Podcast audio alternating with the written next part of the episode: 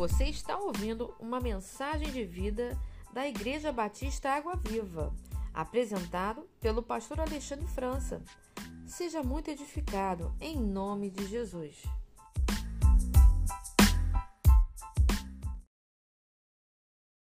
Vamos lá? Gênesis 3 diz assim: Ora, a serpente era mais astuta que todas as alimárias do campo que o Senhor Deus tinha feito. E esta disse à mulher: É para, que é o ar está craseado, né? Para a mulher. É assim que Deus disse: Não comereis de toda árvore do jardim? E disse a mulher à serpente: Do fruto das árvores do jardim comeremos mas do fruto da árvore que está no meio do jardim, disse Deus: Não comereis dele, nem nele tocareis, para que não morrais.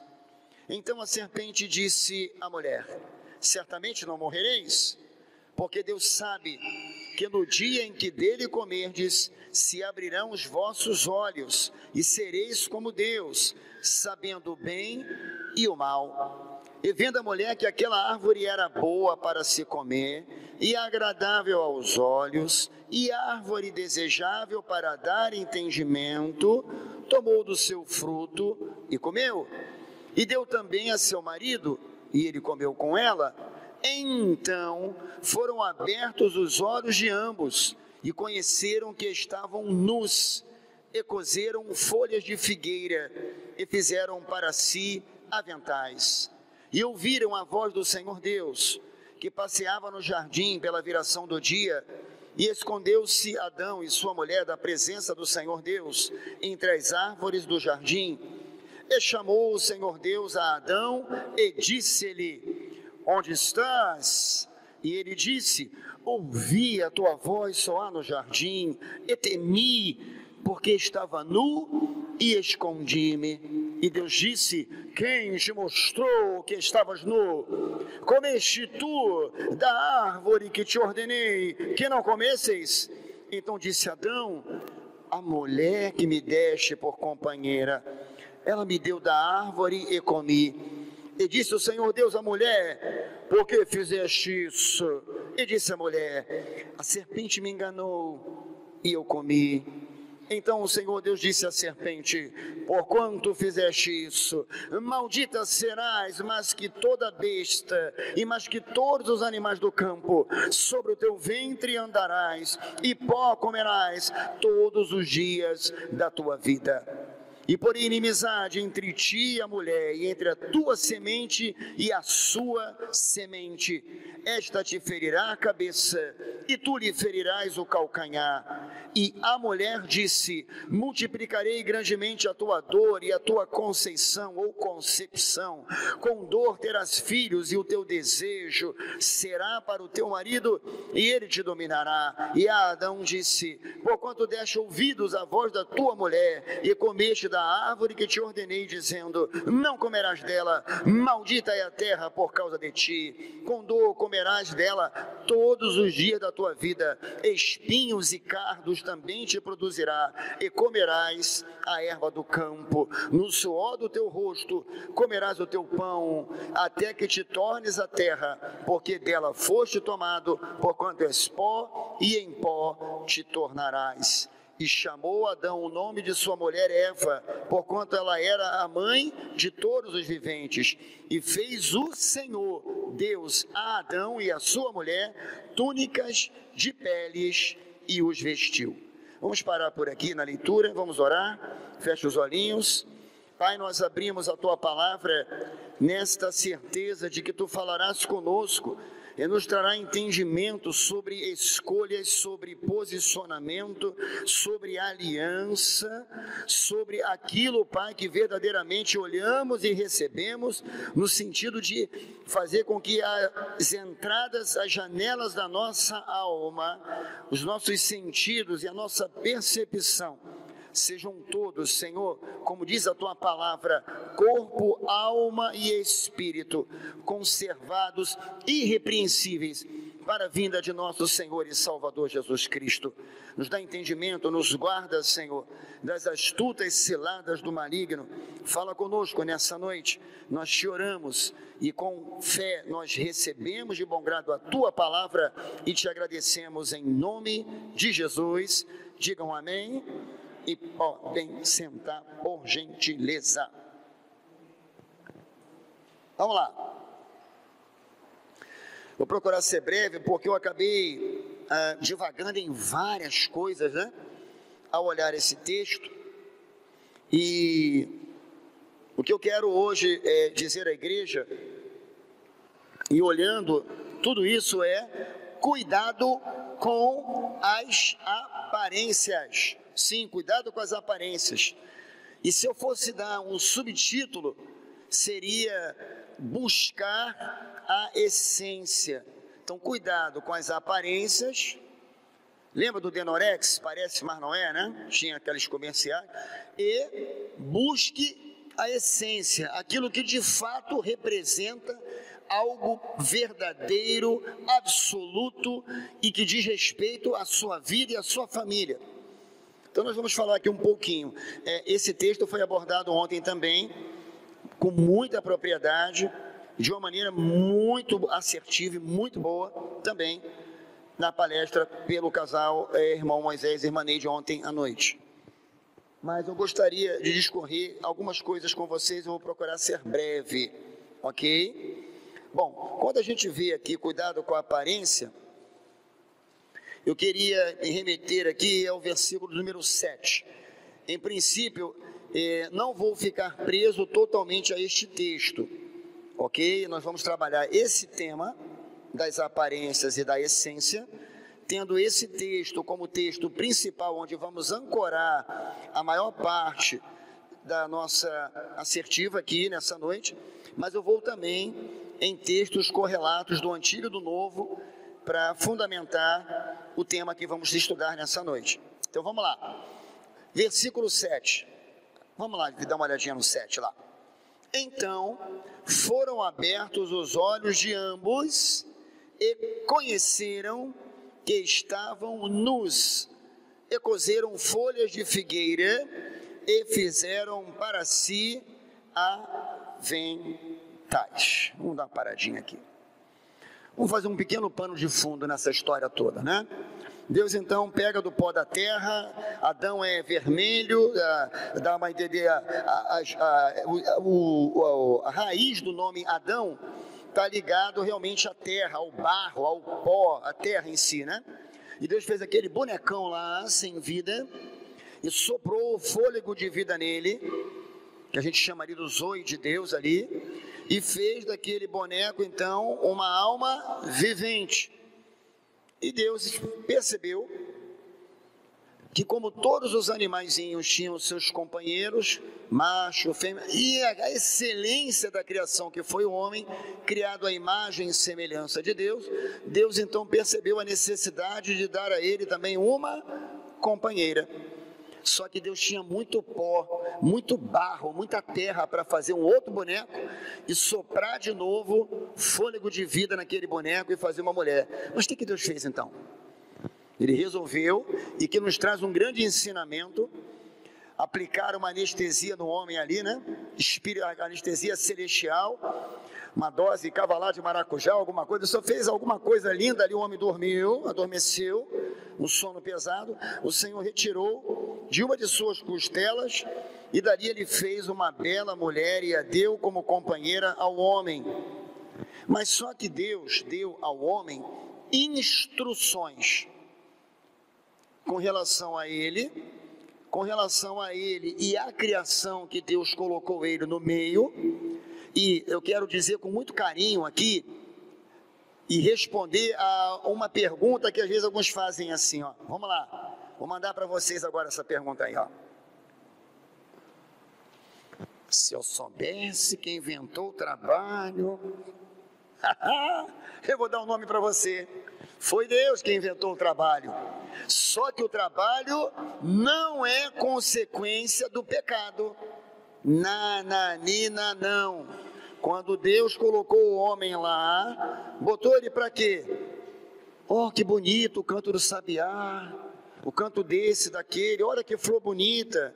E fica para o lavrar e o cultivar, também para dar nome aos animais. Então Deus colocou o homem e deu funções, deu atributos e deu missões ao homem dentro do jardim antes mesmo do pecado. E Deus deu também ao homem instruções para que o homem pudesse andar de maneira segura. No meio do jardim havia uma árvore chamada árvore da vida. E Deus, quando criou o homem, ele plantou no DNA humano a semente da eternidade. O homem é um ser eterno.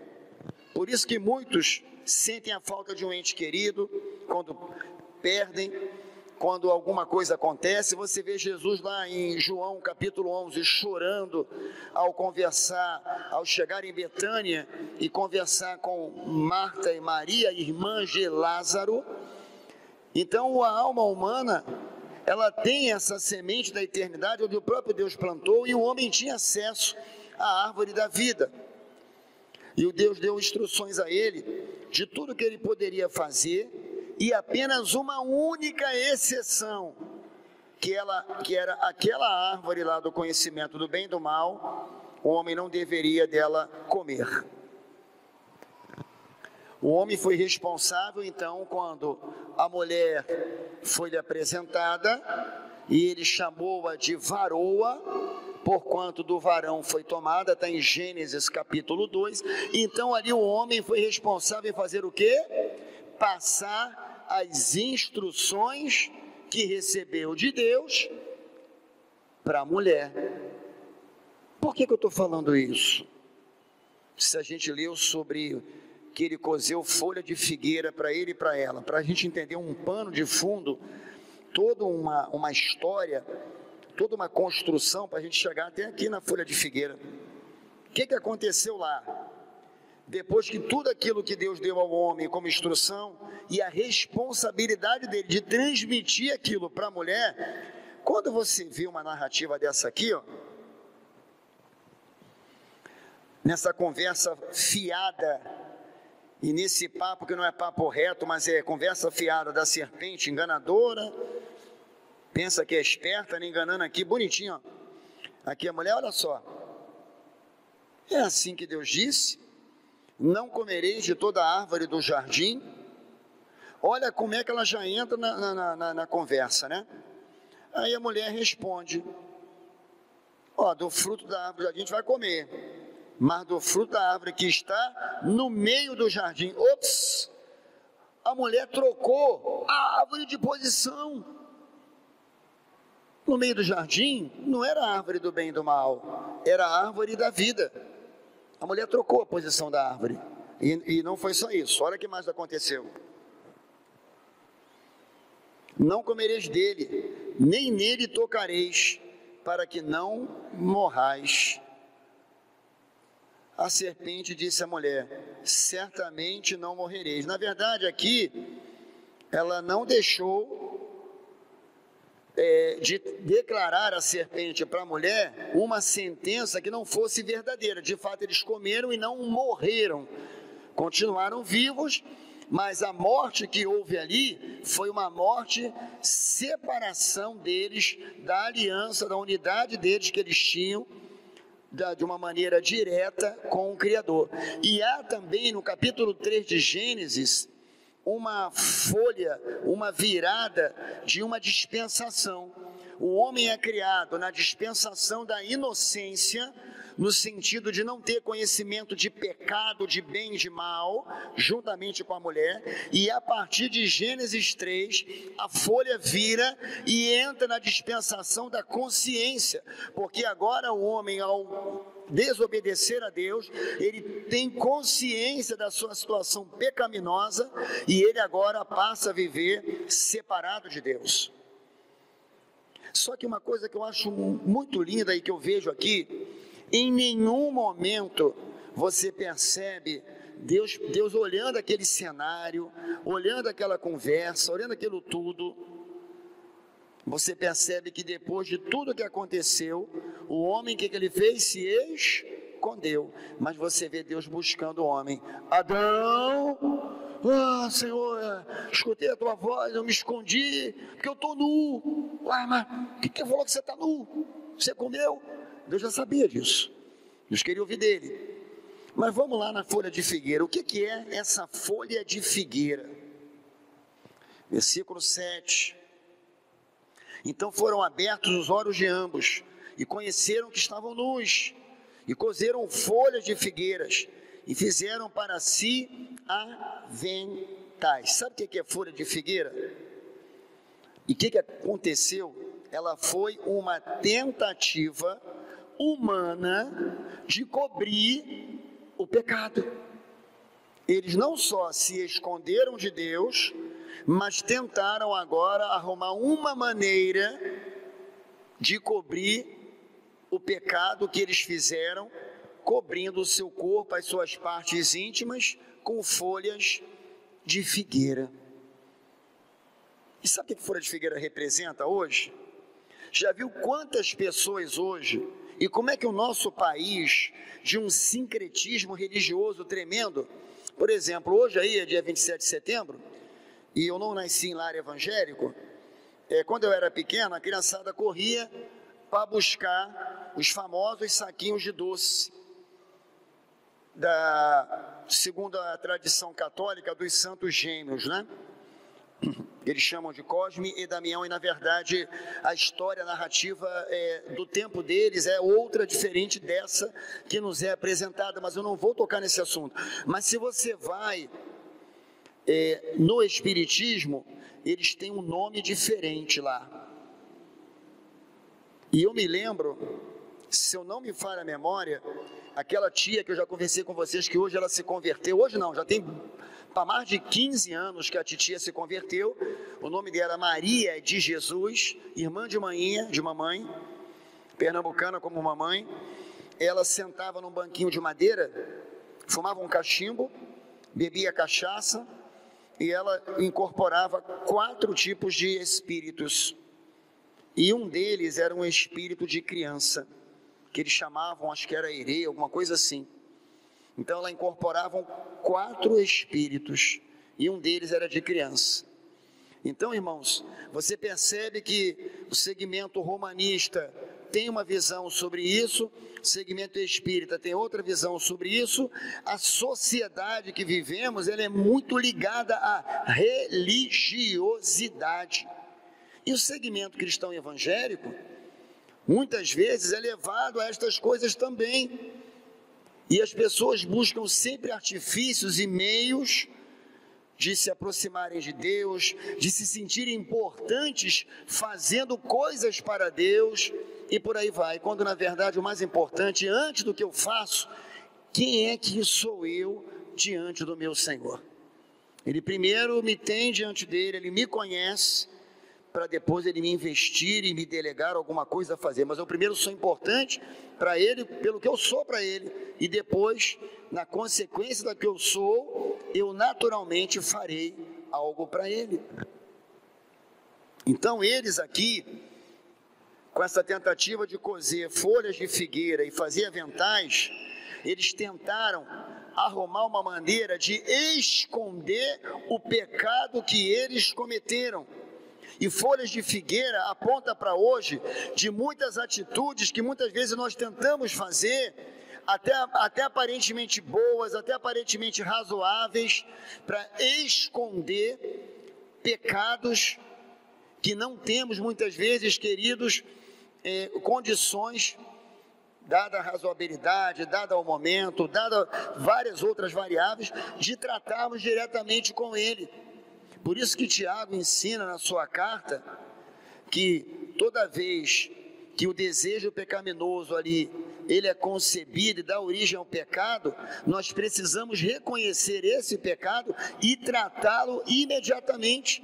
E não deixar que aquilo ali vai passando, vai embaçando, senão se aprende a conviver com ele, se aprende e se acostuma com ele e isso é horrível, isso é terrível, isso é nada mais, nada menos de que algo que já lá atrás no Éden já aconteceu com o homem, e a história ela vai se repetindo, não é nada novo debaixo do céu, é o mesmo diabo, é o mesmo homem agora caído, tentando maneiras de esconder o seu pecado para debaixo do tapete. E isso é muito fácil no ambiente eclesiástico, sabe, de você falar, de fazer, de estar ali, aquela coisa toda, porque nós temos muito é, cuidado com a nossa aparência, ou seja, o que é que os outros vão pensar de mim. Inclusive as redes sociais, né? Você não vai postar uma situação de uma luta que você está passando, uma foto de você passando um momento de. Você vai botar o quê? Sempre um negócio legal, né? Tu tá na praia, tu tá no churrascão, tu tá num carro, tu tá assim, tá assado. E vai ficar olhando as curtidas, né? que é aquele é, documentário da Netflix, é, O Dilema das Redes Sociais. Só que acima de tudo isso, tem um Deus que tem olhos como chama de fogo, ele vê o nosso interior. Então, quando ele perguntou para Adão, ele já sabia, porque ele é onisciente do que aconteceu. E a pergunta de Deus não é para humilhar, ofender, matar piolho na unha sabe? Botar no cantinho. É. Não. Era exatamente para trazer uma consciência e buscar a partir de agora uma restauração que não poderia acontecer exatamente naquele momento, mas que Deus, daquele momento que aconteceu, ele anunciou o que chamamos de proto-evangelho em Gênesis 3,15, da semente da mulher, não do filho imediato de Adão e Eva. Vieram Caim e Abel, depois veio Sete, não, mas a semente ali dá uma ideia de plural, de uma pluralidade, que através daquela semente, e começou aquilo quando Deus chamou aquele homem chamado Abrão e foi se perpetuando a semente até chegar a Cristo, que entrou pela porta do ventre materno de Maria, anunciado pelo anjo, e ali agora já o nascimento da Virgem Maria, e cumpriu o ministério que da parte do Senhor recebeu. Mas até que acontecesse isso, o homem então passou todo esse período do Gênesis até a ressurreição de Cristo, separado do Senhor, sem conseguir arrumar algo que pudesse efetivamente resolver o problema do pecado. Quando o apóstolo Paulo fala aos romanos do primeiro e do segundo Adão, aquela analogia é perfeita, porque ele mostra naquilo que o primeiro Adão fraquejou, que é esse Adão aqui, o segundo Adão, que é Cristo, vivenciou e foi o Cordeiro perfeito e superou todas essas expectativas que havia no homem, porque ele era o Filho de Deus, ainda que destituído da sua glória, mas em figura humana, ele se humilhou e foi obediente até a morte e morte de cruz. Não pecou e na sua boca não se achou engano. Então, folha de figueira continua hoje. É a busca de uma religião, é se esconder atrás de alguma coisa, é querer mostrar. Folha de figueira, o que fala de aparência, de uma tentativa de cobrir, nada mais é do que aqueles grupos religiosos do tempo de Jesus. Eles falavam e não faziam, eles diziam que tinham, mas na verdade não tinham, eles eram ausentes de, de uma prática, de uma vida é, aderente aos princípios do reino porque eram mais preocupados com a religiosidade, com aquilo que os outros iam ver e falar deles, do que verdadeiramente agradar a Deus. Então eles viviam constantemente escondendo a sua vida em folhas de figueira. E Deus não nos chamou para ficarmos atrás de folhas de figueira, porque depois, não mais Adão e Eva, mas o próprio Deus, no versículo 21, Olha o que aconteceu aí, ó. E fez o Senhor Deus a Adão e a sua mulher túnicas de peles e os vestiu. Aponta para uma redenção de sangue, porque foi necessário para que aquela pele daquele animalzinho cobria o pecado, a nudez do homem, um sangue foi derramado E esse primeiro derramamento de sangue apontava para todo aquele cerimonial que você vai ver depois sendo ensinado ali, através da lei de Moisés, em Levítico, em Números, em Deuteronômio, ensinando tudo aquilo que já apontava lá para frente, para a pessoa perfeita do Cordeiro de Deus, Jesus, que derramou o seu sangue, porque diz o autor aos Hebreus: sem derramamento de sangue não há remissão de pecados um ato judicial foi aberto diante de Deus quando o homem pecou lá no Éden, e um outro ato judicial foi aberto diante de Deus no Gólgota, no Monte Caveira, no Calvário, onde o Filho de Deus tomou sobre si toda a afronta, toda a maldição, todo o pecado e foi cravado na cruz, e o sangue derramado foi suficiente para remir, para comprar de novo para Deus, para conectar novamente o homem que estava longe de Deus por toda a vida dali para frente. Então, essas túnicas de pele mostram não mais a nossa tentativa, mas agora a nossa entrega voluntária aquele que tudo vê, que tudo conhece, que tudo pode, para nos ajudar agora a reconhecer as nossas dificuldades, as nossas fraquezas, tudo aquilo que nos impede de ter uma vida mais próximo dele, a gente recebe dele agora essa dimensão, queridos, não mais de túnicas de pele como naquele tempo, mas de um novo coração, habitação do Espírito, guiados agora pelo Espírito, feitos agora filhos de Deus por adoção em Jesus Cristo e agora tendo a capacidade de viver em aliança com o Senhor, em aliança com os irmãos, aliança com a igreja começando dentro da nossa casa. Então a diferença da figueira para a pele é exatamente isso. É entre a tentativa humana de dar o seu famoso jeitinho e a providência de um Deus que nos ama, de providenciar, de trazer à realidade tudo o que precisamos para viver com Ele. E quando eu falei que as aparências enganam, é exatamente por isso. Porque a serpente chamou a atenção de Eva para um assunto que, de certa forma, Eva gostou. E o que me chamou a atenção aqui é a maneira como Eva enxergou aquela árvore. Versículo 6: E vendo a mulher que aquela árvore era boa para se comer, mas Deus falou que não era e agradável aos olhos, e árvore desejável para dar entendimento. Tomou do seu fruto e comeu, e deu também a seu marido, e ele comeu com ela. Bom, sabe qual a impressão que dá quando a gente vê essa narrativa?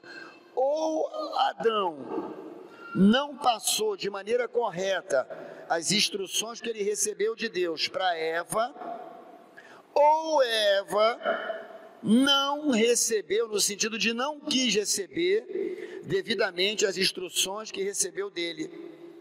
Mas de quem foi a responsabilidade principal? De Adão. Me lembro que ontem até o irmão Moisés falou a diferença do tratamento do antes e do depois no pecado, né? Antes era bonita, que bom, aquela coisa toda, e depois do pecado, a mulher que tu me deste.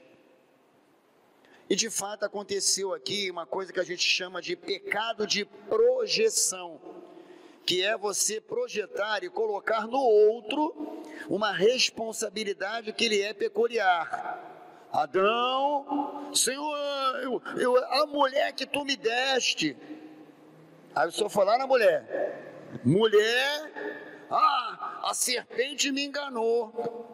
Aí quando veio a sentença do alto, começou pela serpente, passou para a mulher e na sequência chegou no homem. Cada um teve a sua sentença. Porque a nossa responsabilidade, ela é pessoal. Ah, eu não estou mais na igreja porque tinha um irmão lá, rapaz, aquele irmão era terrível. Irmão era... E aí ele me aborreceu tanto que eu fui embora. Ah, eu saí porque o pastor de lá era assim, assim, assado. Ah, eu saí porque... Você pode ter as razões que você quiser. Mas Deus, Ele sempre vai chamar você e vai te arguir sobre isso. E ele vai mostrar para você que existem razões de sobra para você ter uma visão diferente, uma escolha diferente, um pensamento diferente, para você largar a folha de figueira, as desculpas, aí, aquilo que fica debaixo do tapete, que você vive com essas coisas a tua vida inteira, até chegar um ponto que não aguenta mais, e você larga aquilo e você, Senhor, me dá essa túnica de pele aí que eu não aguento mais, porque essa folha de figueira só está me trazendo um problema, e é uma realidade. Então muitos até querem viver debaixo desse cenário, né? desse pecado aqui do Gênesis, que até hoje acontece. Ué, fulano, por que, tu não veio? Ah, por isso, por isso, por isso. Sempre a gente tem uma desculpa para dar, né? Mas sabe o que eu acho bonito? A atitude de Davi. Lembra quando Davi se, uh, se exaltou, né? Se orgulhou, se jactanciou e mandou enumerar um censo na nação de Israel, diferente da maneira como o Senhor ensina na sua lei? O que, que aconteceu? O Senhor não gostou daquela atitude soberba e enviou uma praga. E aí vem um profeta, se eu não me engano, ali foi Gad, chamado de vidente, no sentido não que, que fosse vidente segundo as coisas do mundo, mas era a maneira como chamava, é, é uma palavra também para o profeta, para aquele que da parte do Senhor traz uma revelação. E ele falou: Ei, Davi, o Senhor mandou te falar, escolhe rápido e me dá a resposta, porque ele tem pressa, rei. Espada, peste ou fome? O que, que Davi respondeu? Nenhuma das três. Prefiro eu cair nas mãos do Senhor, porque o povo não pecou. Eu pequei, eu prefiro cair nas mãos do Senhor, que muitas são as suas misericórdias. A grandeza o caráter de um homem e de uma mulher não se mostra só numa conduta irrepreensível, mas se mostra que em um momento de queda, no momento de erro, encontra o local do conserto e assume o que fez e levanta e continua caminhando. É aquela decisão do filho pródigo Quer saber? Eu vou me levantar daqui desse lugar nojento, que eu mesmo cavei esse buraco para mim, e eu vou ter com o meu pai, eu vou dizer para ele: Pai, eu pequei contra o céu e perante ti.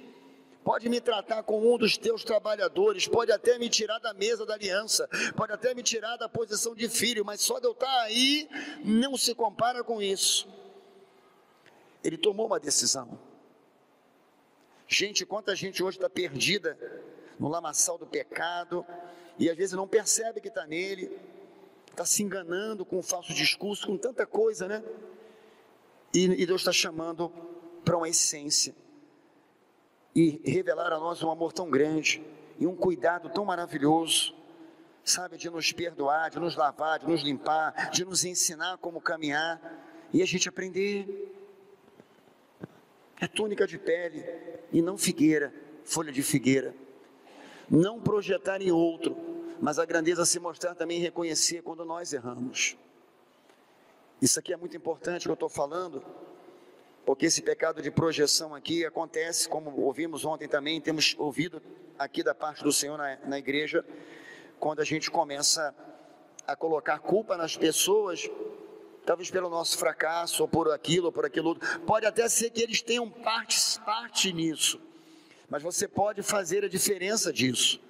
Né? Você teve várias pessoas que não só não ajudaram, mas prejudicaram bastante José. Mas o que Deus tinha reservado na vida daquele homem, ele fez cumprir. Você vê que Davi, depois que foi ungido pelo profeta Samuel, só começou a acontecer problema porque Saul começou a ficar com ciúme, daqui a pouco ficou endemoniado, daqui a pouco queria matar Davi, Davi fugiu igual um cão, mas passado o tempo certo, Deus colocou aquele homem no trono. E o salmista diz que Deus é aquele que ergue do meio do lixo do monturo o pobre necessitado e o faz assentar sobre os príncipes do seu povo. É Deus quem faz.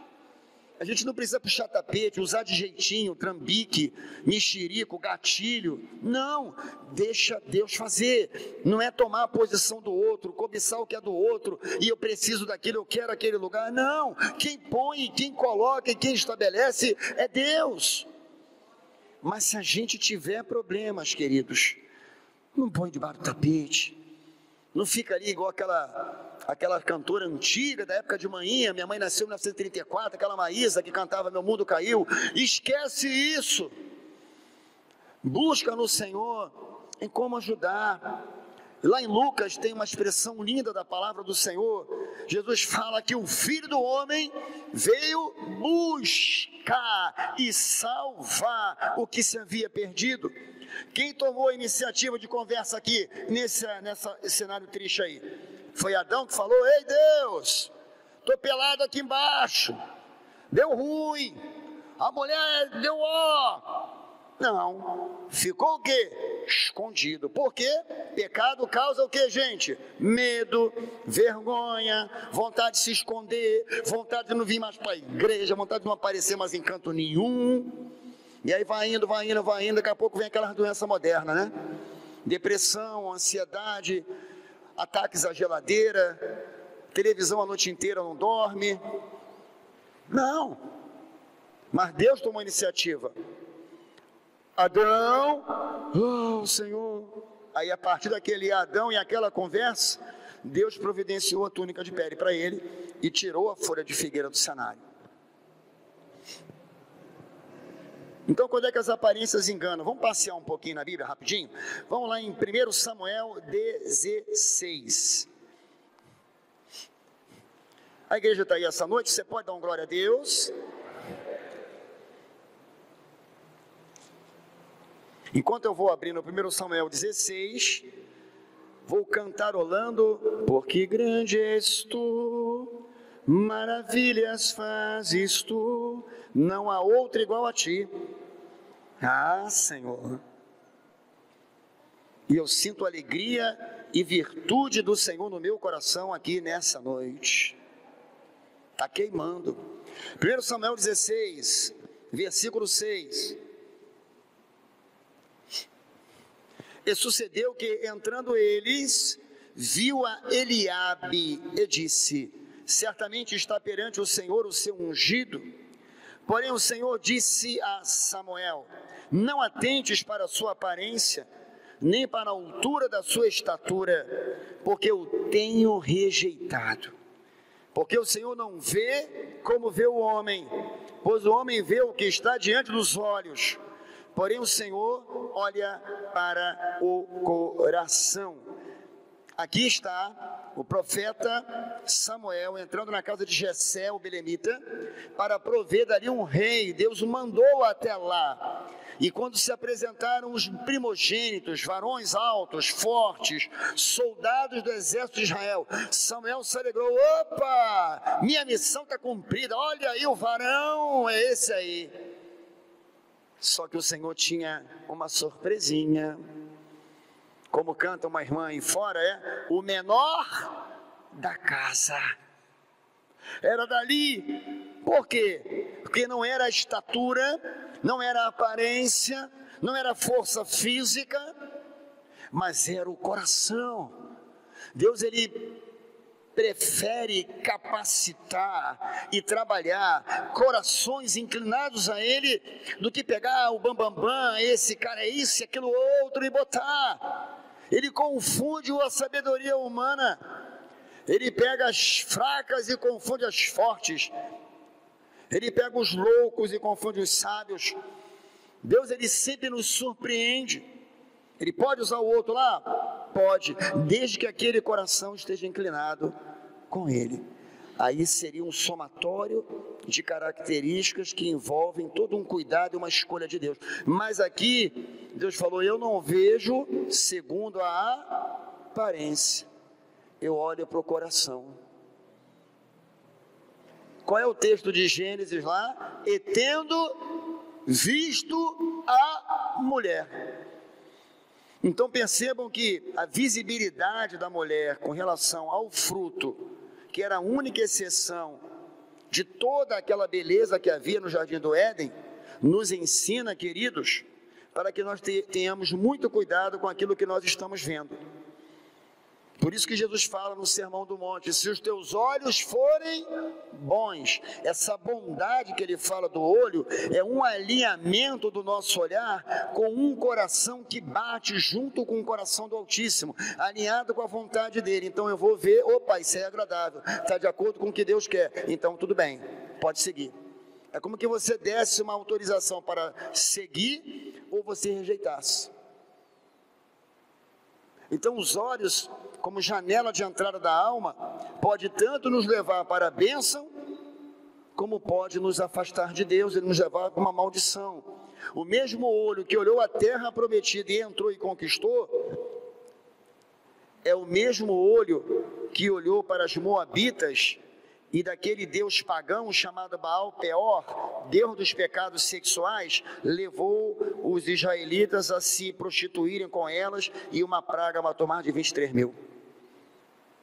O mesmo olho que Deus dá para escolhas que agradem a Ele, foi o mesmo olho de um jovem nazireu separado de Deus, chamado Sansão, que viu uma mulher filisteia, que viu o cadáver lá do animal, que viu a bebida forte, ou seja, tudo aquilo que era diferente para o que ele foi chamado, ele viu, cobiçou e pegou. Aí quando ele foi preso, qual foi a primeira coisa que tiraram de Sansão? Diga aos olhos. Diga aos olhos, são a janela da alma. Então cuidado, gente. Davi estava muito bem ali na, na, no palácio, mas ele deveria ter seguido para a guerra, porque era o período que os reis naturalmente acompanham seus exércitos para a guerra, mas ele ficou lá. E ele subiu. Quando ele botou a butuca lá de cima, e o Batseba nuazinha tomando banho. O que, que ele podia fazer? Ops, ops, opa. É, é, desculpa a expressão, é? Grupo errado, opa, estou vendo errado aí, opa, opa. Isso aí, né? Mas não. Ficou vendo. E aí vai entrando naquele processo de Tiago, né? Que nós somos atraídos, envolvidos no nosso próprio desejo pecaminoso. Então, em vez dele fortalecer aquela área dele, ele deixou ser dominado por um sentimento perverso, e aí você sabe o que deu, o que deu aquilo ali. Então, cuidado com as aparências, gente. Cuidado aquilo que você vê na sua casa, aquilo que você vê na rede social. Você não vai dar um curtir, um joinha num negócio que está fazendo chacota de família, num negócio que tem palavrão, gente pelado, ops, fora. Pornografia, fora. Você não tem que se envolver nessas coisas. Segunda coisa que eu vejo quando a gente fala de aparência, né? A primeira que vimos que as aparências enganam é a maneira como vemos e como Deus vê, e a segunda é Deus tem reservado coisas excelentes, melhores, superiores para nós. Então vamos em 2 Coríntios capítulo 4. Vamos lá? 2 Coríntios 4 Vamos ao Novo Testamento agora, queridos, passeando na palavra, segunda parte. Vamos lá, 2 Coríntios 4.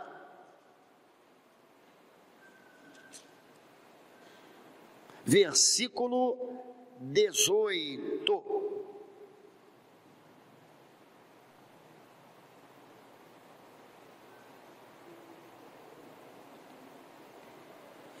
Vamos lá. Eu vou ler o 16 em diante porque faz parte de um contexto para dar um entendimento melhor. Por isso não desfalecemos, mas, ainda que o nosso homem exterior se corrompa, o interior, contudo, se renova de dia em dia. Paulo faz aqui uma analogia, o apóstolo, é, do homem exterior e do homem interior. O homem interior é aqui dentro, onde habita o Espírito Santo. Ele fala de uma renovação de dia em dia, e ela vem através da palavra, de uma vida de oração e de comunhão com Deus e o exterior se corrompe, ele fala da inclinação natural para as coisas deste mundo e pecaminosas, tá? Então, ele diz respeito ao que vemos, ouvimos, nossos sentidos, cuidado, tá? Mas ele fala de um renovo que vem de dentro, e é do coração que vai proceder a fonte, a saída. Versículo 17: Porque a nossa leve e momentânea tribulação produz para nós um peso eterno de glória muito excelente e o 18, que é não atentando nós nas coisas que se veem, mas nas que se não veem, porque as que se veem são temporais e as que se não veem são eternas. Então, mesmo que você não consiga vislumbrar com teus olhos físicos, como a irmã Kelly ministrou durante o período das ofertas, aqui falando também disso no meio da sua ministração, que Deus deu a ela, mesmo que você não veja algo aparentemente bom, que você não veja um resultado, mas você continua crendo, continua orando, continua confiando, até que Deus então traga a realidade da tua vida aquilo que ele já havia separado para você. Então a grande a grande chave, o grande segredo é não desistir, é perseverar, é continuar crendo quando todo mundo fala que não tem jeito, é continuar vendo o bem quando todo mundo fala, ei, deixa de ser bobo, não há nada aí, e você continua crendo, e você alimenta no seu coração essa esperança que o próprio Deus plantou, e você vai colher o resultado disso lá na frente. Eu orei anos pela conversão da minha família, não a minha esposa, os meus parentes, até que eu visse minha mãe sendo alcançada, meus primos, meus tios e grande parte deles alcançados. Mas levou um tempo, e não foi no tempo que eu queria, foi no tempo de Deus.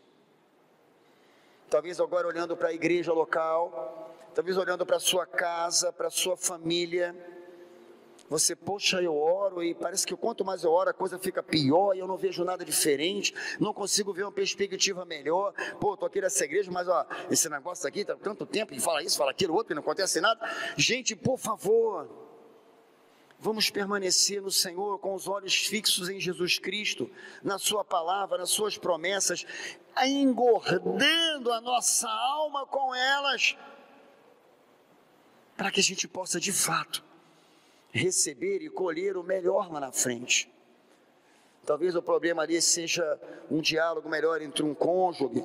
Talvez seja mais fácil para alguns desistir de um casamento, desistir de um filho, do que na verdade buscar a restauração do mesmo, que parece complicado demais, difícil demais. Talvez a restauração entre parentes, lá uma sogra com, com, com, com, com, com um cônjuge, ou um sogro, ou um parente próximo, às vezes problemas terríveis que acontecem naquele ambiente familiar. Eu vivi isso também. E às vezes a gente vai aquilo que não tem mais jeito não. E pior, às vezes gente até crente, mas completamente longe, separados, distantes de Deus, para buscar realmente as coisas excelentes, né?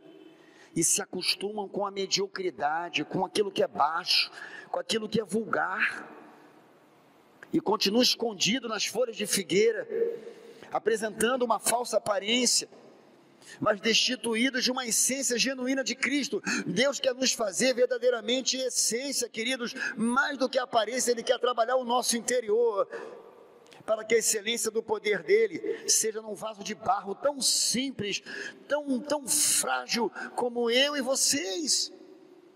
Então, cuidado Cuidado com as aparências, mas fixe os seus olhos verdadeiramente naquilo que Deus tem reservado para você, para mim, para nós, que são coisas superiores e excelentes e que duram para sempre.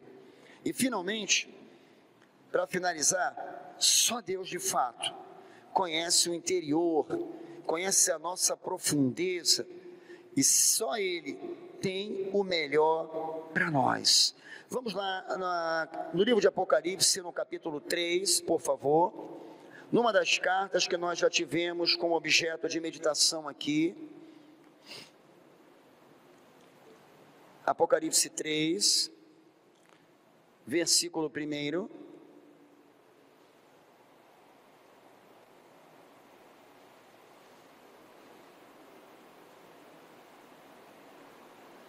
E ao anjo da igreja que está em Sardes escreve: Isto diz o que tem os sete Espíritos de Deus e as sete estrelas. Eu conheço as tuas obras, que tens nome de que vives e estás morto.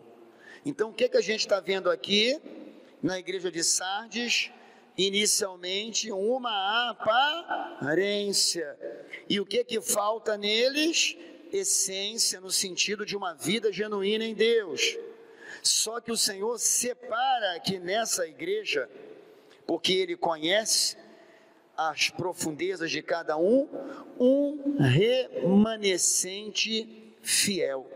E através desse remanescente fiel, Deus então vai alcançar todos os outros que, de certa forma, se deixarem, se permitirem serem renovados, restaurados, guiados, fortalecidos pelo Espírito Santo. E não mais ficarem atrás de aparências com fama que tem e não tem, com aparência que é e na verdade não é. E Deus diz assim no versículo 4 de Apocalipse 3: Mas também tens em Sardes algumas pessoas que não contaminaram suas vestes, e comigo andarão de branco, porquanto são dignas disso. Estas que são remanescente fiel, estas que buscam a essência, essas que buscam verdadeiramente ser o que são diante de Deus, estas que têm um coração transformado, que não as isenta de terem problemas, dificuldades, de pecarem, mas que enxergam as dificuldades e a vida de uma ótica diferente, com olhos bons que receberam do Senhor, porque o coração tem um bom tesouro, o coração está cheio das promessas, são a contar destas que as outras serão alcançadas. Então você quer ajudar aquele que está fraco? Coloca ele perto de alguém que esteja forte. Quer ajudar o que está trôpego, caído, cambaleante? Põe ele do lado de alguém que está de pé. Queridos, nós somos uma, um corpo no sentido de suprirmos entre nós mesmos as necessidades do corpo. Deus colocou cada um na igreja como Ele quis e no local que Ele quis e para fazer aquilo que Ele separou, sejam dons, sejam ministérios, sejam talentos. Deus deu, Ele colocou, Ele separou, Ele capacitou, mas o corpo existe pela justa cooperação de cada cada parte. Então, aquele que está bom vai ajudar o que está fraco, o que está de pé vai levantar o caído. Essa é a tônica da igreja, essa é a essência maior desse corpo de Cristo chamado igreja que persevera desde lá de trás, está hoje e sempre continuará, porque não é instituição de homens, é divina e ele tem um cabeça que é Cristo. Então a gente precisa se ajudar. A gente precisa entender esse princípio. Então, quem sabe muitos até por trás dessa aparência, onde Deus identificou, ó, oh, você tem fama aqui, ó, oh, não é isso não. Mas ele fala, mas eu tenho esse remanescente, e através de vocês que andam comigo, Deus ele vai alcançar e vai confirmar os demais, para que o corpo unido cresça pela justa cooperação de cada parte. O que, que é isso? Esquece a folha de figueira em Sardes, de aparência, e recebe a túnica de pele, a provisão de Deus da essência.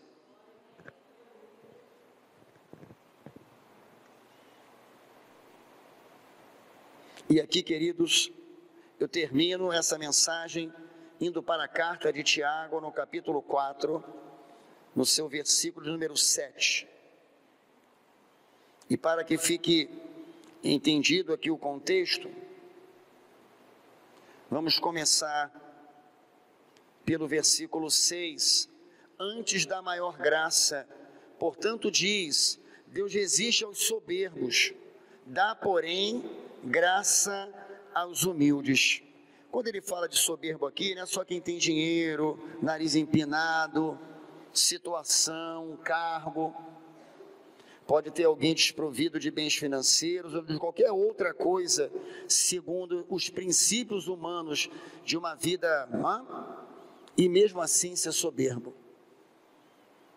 Deus ele quer nos ensinar também a aprender a receber, mas principalmente a sermos dependentes dele. A olharmos o nosso próximo como superior a nós, a termos o princípio de João Batista, importa que ele cresça e que eu diminua. Isso não vai diminuir você, você que tem autoridade, você que é chefe, você que é patrão, você que é marido. Nossa autoridade não vai diminuir Se a gente tiver que gritar, falar alto, cuspir no chão e dizer e dar tapa, sabe com quem você está falando? E dar carteirada, é, ó, pá! Isso não vai resolver nada só vai nos afastar de Deus. Ele vai ficar olhando ele, como ele é gentil, e o contexto fala que o Espírito que habita em nós tem ciúmes. Ah, o que, que vai acontecer numa hora dessa? Aê, rapaz! Pô! Espírito Santo, ih, não sou bem-vindo aqui não. E fica lá, ó, vai resolver lá, vai arregaçar tua manga, vai resolver teu negócio. Espírito Santo se retira. E sabe o que ele faz? Sabe o que é resistir ao soberbo? É fazer assim, ó. Soberbo, não fica perto de mim, ó. Vai para lá. E sabe o que é dar graça e favorecer os humildes? É abraçar, botar do lado junto e levar para um local de excelência. Aleluia! E humildade aqui não é humildade, alguém desprovido de recursos ou qualquer outra coisa, não. É um coração inclinado e pronto para obedecer e se assemelhar ao seu mestre, ao seu Senhor e com ele caminhar junto em aliança. É isso. É simples assim. Aí chegamos no versículo 7, que é o que eu queria ler e terminar. Sujeitai-vos, pois, a Deus, resisti ao diabo, esse mesmo que apareceu lá com Eva, lá atrás, que na verdade ainda não tinha sido chamado de Eva, ainda era mulher, né, como o texto fala, lá em Gênesis 3, e ele, o diabo, fugirá de vós. Chegai-vos a Deus, e ele se chegará a vós. Limpai as mãos, pecadores, e vós de duplo ânimo, purificai o coração. Ânimo dobre é igual o ioiô, né? Tá lá com Deus, oh, daqui a pouco ia, acho que eu não quero mais ir para a igreja. Quero ir para a igreja, não quero mais ir. Ah, eu estou lá, não estou mais não. Então é ser constante. É o conselho de 1 Coríntios 15, 58. Ser firme, ser constante, sempre abundante na obra do Senhor, cuidar.